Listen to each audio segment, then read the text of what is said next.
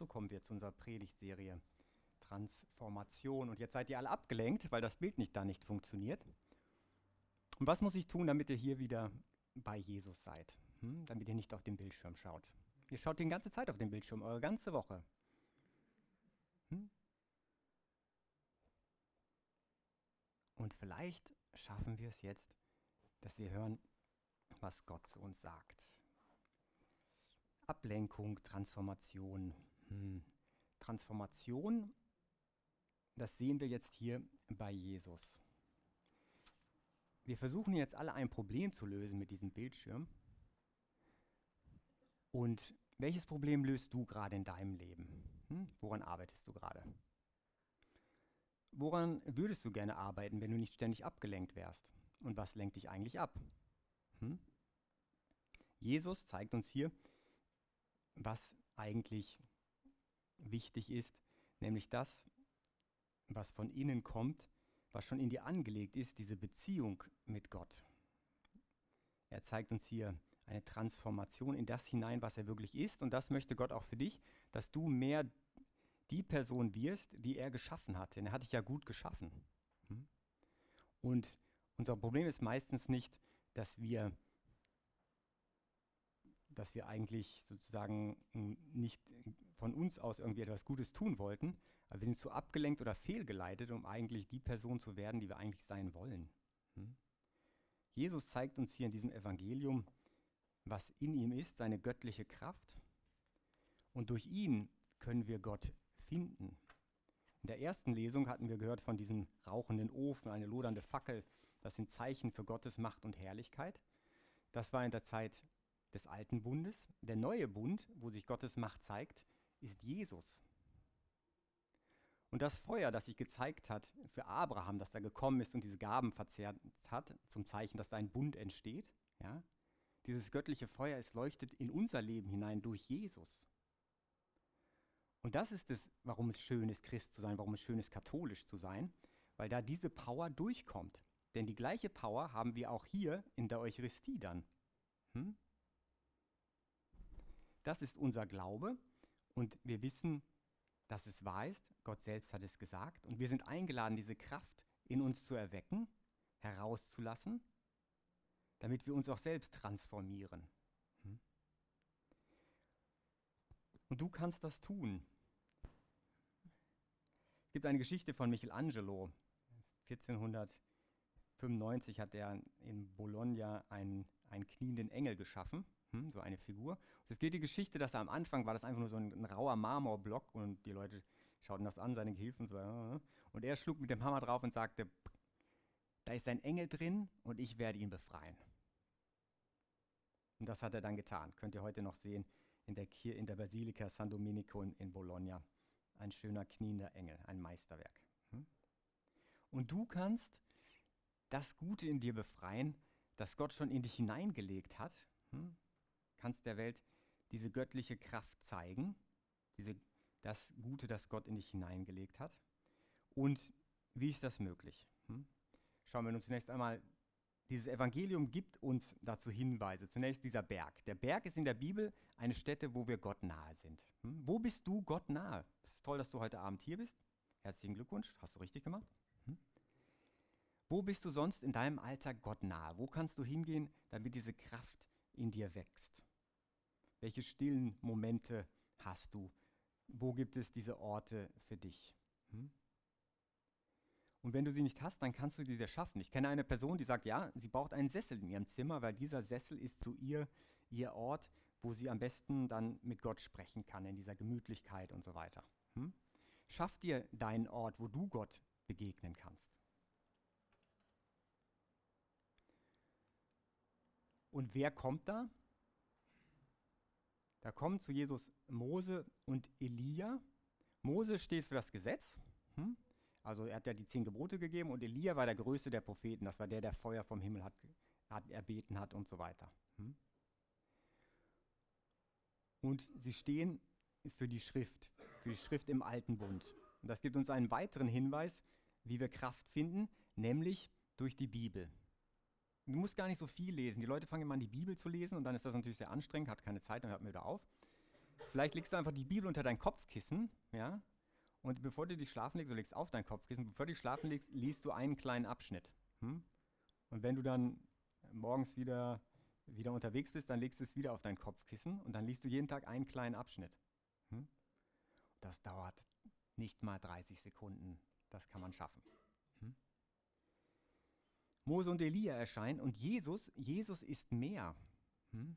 Jesus ist viel mehr, denn er ist der, der von innen heraus leuchtet. Da kommen die beiden Größten vom alten Bund, aber Jesus ist der, der von innen heraus Gottes Kraft ausstrahlt. Und deswegen sehen wir dann, da sollen keine drei Hütten gebaut werden. Hm? Drei Hütten würde ja heißen, drei gleiche Hütten. Uh -uh. Falsche Ansage von Petrus. Hm? Der soll nicht nur eines machen, der soll eine Kirche bauen, die Kirche Jesu. Du bist Petrus und auf diesen Felsen werde ich meine Kirche bauen, sagt Jesus an anderer Stelle. Hm? Nicht drei gleiche Hütten oder so, sondern eine Kirche, eine Kirche für Jesus, hm? die Kirche Jesu Christi. Und das ist das Besondere. Und hier nochmal der Hinweis, auch die Kirche hilft uns, aus unserem Ego heraus zu befreien. Und vielleicht fragst du dich, ja, warum sagt die Kirche, man soll am Sonntag zur Messe gehen, warum gibt es so andere Sachen und so weiter. Ja, es geht darum, dass dieses Gute, das Gott in dich hineingelegt hat, dass es damit hinauskommen kann. Hm? Dass, es, dass dir dadurch geholfen wird, deine Kapazitäten, deine Gottesfähigkeit viel mehr zu entwickeln. Nicht aus dir selbst heraus, sondern weil sie dir dann von Gott ermöglicht wird. Hm? Sozusagen, die Kirche möchte dich mit den Geboten, möchte dich so in die richtige Position schieben, damit du dann die Gnade abbekommen kannst, damit du dann so viel von Gott bekommen kannst, dass du aufblühst. Hm? So wie du eine Blume musst du richtig pflanzen, richtig hinstellen, dass sie genug Licht bekommt und so weiter. Und dann kann das aufblühen. Hm? Und dafür ist die Kirche da, dass sie unsere Verbindung mit Gott fördern kann. In diesem Evangelium sehen wir, Jesus ist einzigartig. Hm? Und sahen Jesus in strahlendem Licht und die beiden Männer, die bei ihm standen. Jesus steht in dem strahlenden Licht. Jesus ist einzigartig und wir sind dazu gerufen, mehr so zu werden wie er. Hm? Und das ist das Ziel der Fastenzeit. Hat Fastenzeit, ja, kann was mit Schokolade zu tun haben oder Süßigkeiten oder auch immer. Hm? Aber das Ziel, das große Ganze, ist es, dass Gott dich schon gemacht hat, aber meistens sind wir, und zwar gut gemacht hat, aber meistens sind wir super abgelenkt, machen viele, viele andere Sachen und kümmern uns nicht um das, was eigentlich wirklich toll wäre für uns. Hm? Müssen viele, viele andere Sachen erledigen. Und dieses Hamsterrad führt dann dazu, dass das Gute sozusagen dann verschüttet wird. Hm? Aber du kannst es rausholen und dazu gibt es jetzt noch sozusagen sieben Tipps, sieben Felder, wie man das erreichen kann, sozusagen Workout-Felder. Hm? Ich sehe das so wie sieben Workouts. Es gibt so Fitness-Challenges, da gibt es dann so verschiedene Workouts, die du machst. Ja? Und hier gibt es sozusagen jetzt sieben, sieben Workouts dazu. Schauen wir mal. Hm? Zunächst einmal mit dem Glauben. Ja? Im Glauben zu wachsen. Da kann man natürlich zum, zum Beten, Glauben, Hoffnung und Liebe zu wachsen, in diesen großen drei. Und ich empfehle das zum Beispiel, das zu tun, wenn ich nachher zum Beispiel die, die Hostie so hebe, bei der, bei der Wandlung, hm, ist ein schönes Gebet, dann zu sagen, Herr, ich glaube an dich, hilf mir mehr zu glauben, Herr, ich hoffe auf dich, hilf mir mehr zu hoffen, Herr, ich liebe dich, hilf mir mehr zu lieben. Und das zu beten, wenn du, wenn du die Kommunion empfängst. Hm? Glauben. Aber was macht man mit Zweifeln? Wenn man sagt, ja, weiß nicht, ob ich das glauben kann und so weiter. Ja, dann musst du schauen. Wenn es nur ein Gefühl ist, so ein, äh, ich weiß nicht genau, irgendwie ist es alles irgendwie, ja, dann weg damit, das ist wahrscheinlich eher eine Ablenkung. Ja? Wenn es eine Frage ist, wenn du eine Frage daraus machen kannst, dann schreib sie auf und stell sie jemandem, der sie beantworten kann. Ja, ich weiß nicht, wie ist das, warum lässt Gott das Böse zu und so weiter. Ja, das ist eine Frage, die kann man beantworten, okay? Man darf die Leute in der Kirche nicht nur anschauen, man darf sie auch ansprechen und ihnen Fragen stellen. Hm? Und deswegen einfach dann sagen, ja, ich habe eine Frage, wie ist das damit? Hm? Und dann kriegt man Antworten auf seine Fragen und dann kann der Glaube auch weiter wachsen. Hm? Denn seit 2000 Jahren denken Leute über den Glauben nach, deswegen muss man da nicht also denken, es gäbe da keine Antworten. Hm? Dann, was noch hilft zum Glauben, ist Gemeinschaft. Die Gemeinschaft aufsuchen und gucken, dass man da Leute hat, die eben auch gemeinsam mit einem glauben können. Und natürlich hilft auch etwas über den Glauben zu lesen, Input zu schaffen. Es gibt auch Podcasts und so weiter. Ähm, also auch Predigten von dieser Gemeinde und so weiter sind, sind online. Man kann immer wieder was lernen, seinen Glauben zu fördern. Hm? Du googelst viele andere Sachen. Hm? Vielleicht magst du auch googeln, ähm, wenn du eine Frage hast über den Glauben und dann vielleicht was Katholisches darüber lesen. Die katholische Kirche ist das Original. Wir haben seit 2000 Jahren Erfahrung damit. Ähm, du darfst ruhig fragen. Klar, man kann auch in der Hoffnung wachsen, Hoffnung auf den Himmel hin suchen, dass du für die Ewigkeit gemacht bist. Also dieser Leib, den du hier hast, ja, die Hand, die du da, deine Hand, die du da berührst, hm, das ist die Hand, die auch auferstehen wird. Dafür sind wir gemacht, dass wir auch im, im Fleisch auferstehen werden, den Himmel zu suchen, die Ewigkeit zu suchen, die anderen Sachen eher zu relativieren, gucken, ja, wenn das Leben nicht immer auf dieser Welt ist, wie viel sind die Dinge dann wirklich wert, realistische Ansprüche haben auch und dann eben auch das Vertrauen auf Gott zu fördern. Und wenn du mehr lieben willst, Gott und die Menschen mehr lieben willst, dann such dir Vorbilder und das richtige Ambiente. Hm? Die Leute kommen immer so raus, wie die Leute, mit denen sie umgeben sind.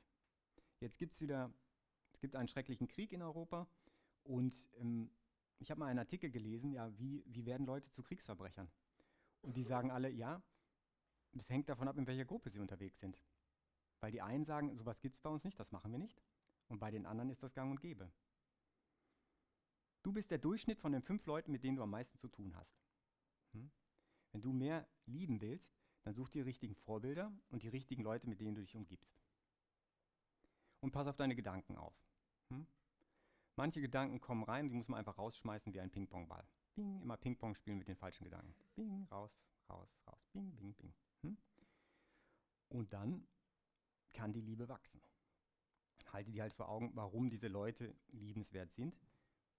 Und dann kann die Liebe wachsen. Hm? Aber was brauchen wir noch? Das war jetzt Glauben, Hoffnung und Liebe. Da gibt es noch andere Sachen. Sowas wie Klugheit. Klugheit heißt nicht clever sein. Das heißt nicht smart zu sein oder die anderen über den Tisch zu ziehen, sondern es heißt erstmal, das richtige Ziel zu suchen und zweitens dann auch die richtigen Mittel zum Ziel zu suchen. Hm? Also was ist jetzt für dich dran in deinem Lebensabschnitt, wo du gerade bist?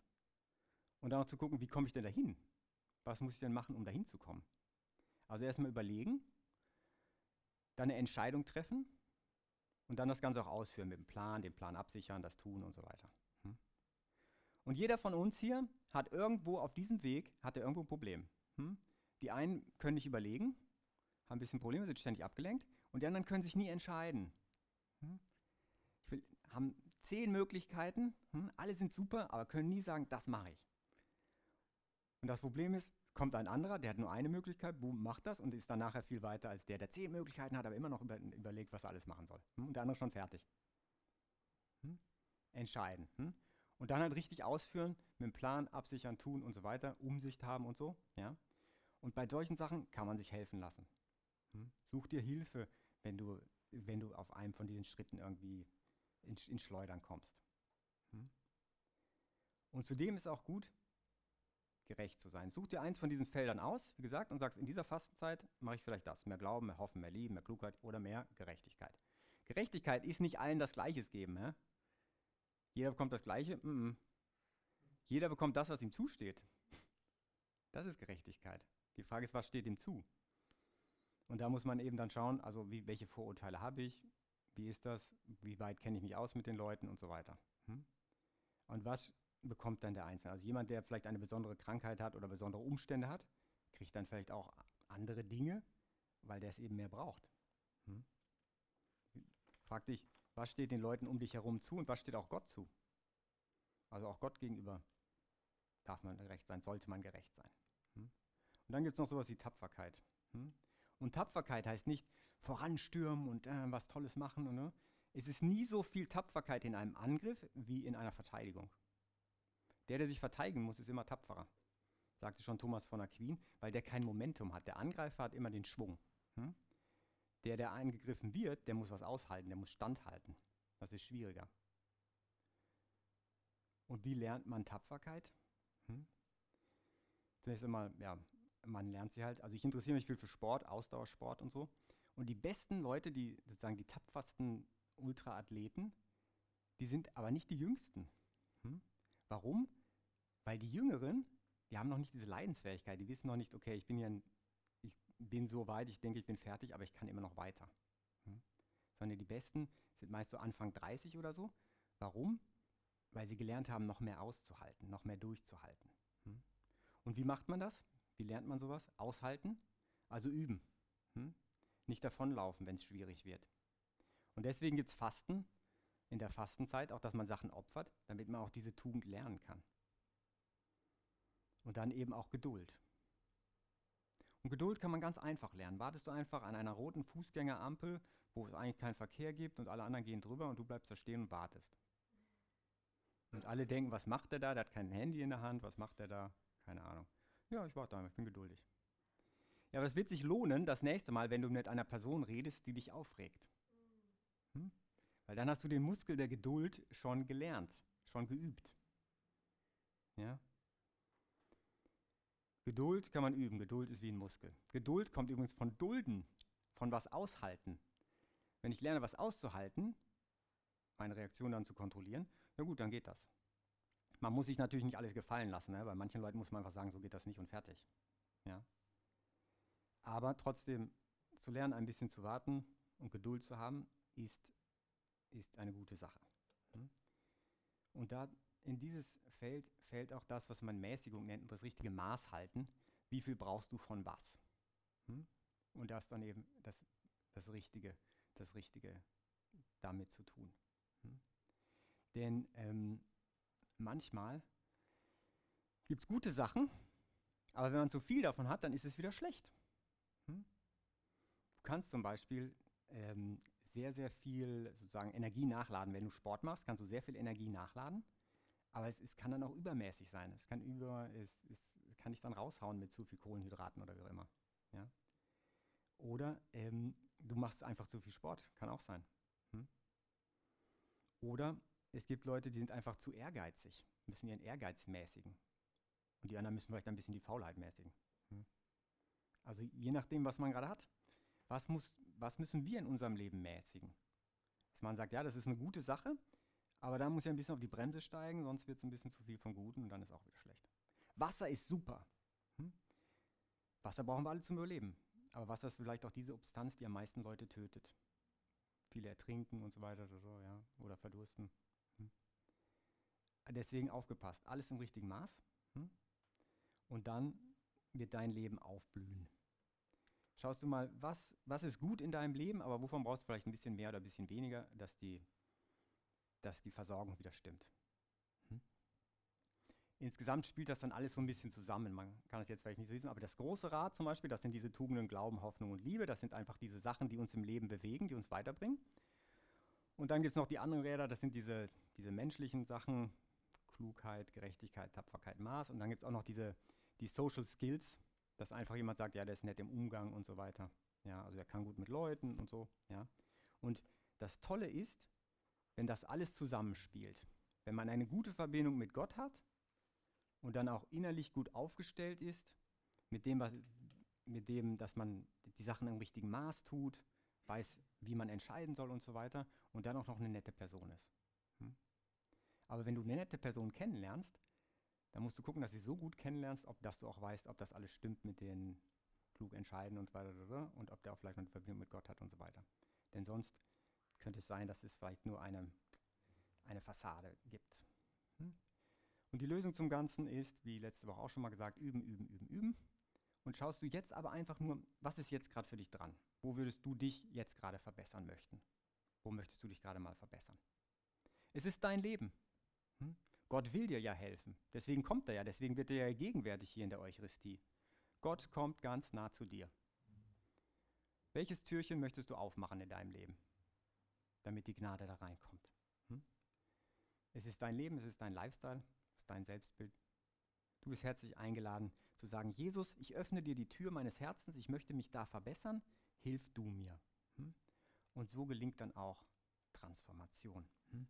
Laden wir Jesus nun in einem Moment der Stille ein, in unser Leben hineinzuwirken, auf dass dann das Licht Gottes auch durch uns in diese Welt hineinscheinen kann, nicht weil wir toll sind, sondern weil Gott das tun kann, weil unser Gott großartig ist. Amen.